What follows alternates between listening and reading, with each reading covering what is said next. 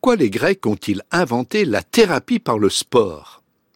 Les médecins nous conseillent vivement aujourd'hui de pratiquer des exercices physiques pour rester en bonne santé, voire même pour soigner certaines de nos maladies.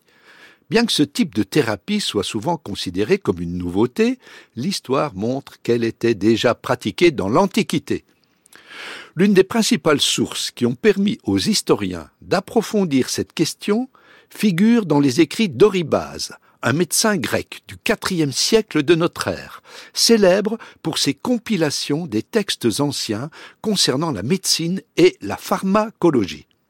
On trouve dans cette véritable encyclopédie des connaissances médicales et physiologiques des textes de Galien, qui vécut au deuxième siècle après Jésus-Christ.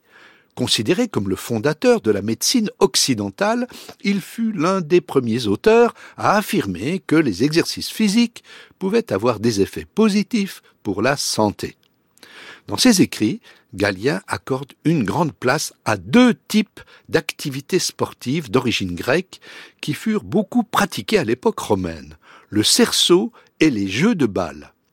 Ces réflexions sur le sujet furent approfondies par Antille, un autre médecin grec de l'époque impériale. Ce dernier insiste sur les bienfaits des exercices avec une petite balle, car il s'agit là d'un sport qui, selon lui, combine l'adresse et la vitesse, afin de favoriser la bonne tension entre les muscles et les nerfs. Il ajoute qu'il faut s'entraîner jusqu'à ce que ces mouvements soient bien coordonnés et bien rythmés, car ces exercices peuvent permettre de guérir des patients en état de choc ou atteints de mélancolie. La grande différence avec la conception actuelle de la médecine, c'est qu'à cette époque, les soins du corps n'étaient pas séparés des soins de l'esprit. Pour ces thérapeutes de l'Antiquité, les meilleurs de tous les exercices physiques sont ceux qui ne font pas seulement travailler le corps, mais qui sont aussi capables de charmer l'âme. Le privilège accordé aux activités physiques pratiquées avec un cerceau ou une petite balle s'explique parce que ces exercices corporels ont en commun une dimension ludique, bénéfique pour la santé, car ils amusent l'âme tout en entraînant le corps. C'est cette conviction qui incitait ces médecins à établir la liste des qualités que devait posséder l'adepte du cerceau ou le joueur de balle. Il fallait qu'il soit élégant, souple, adroit et avoir le sens du rythme.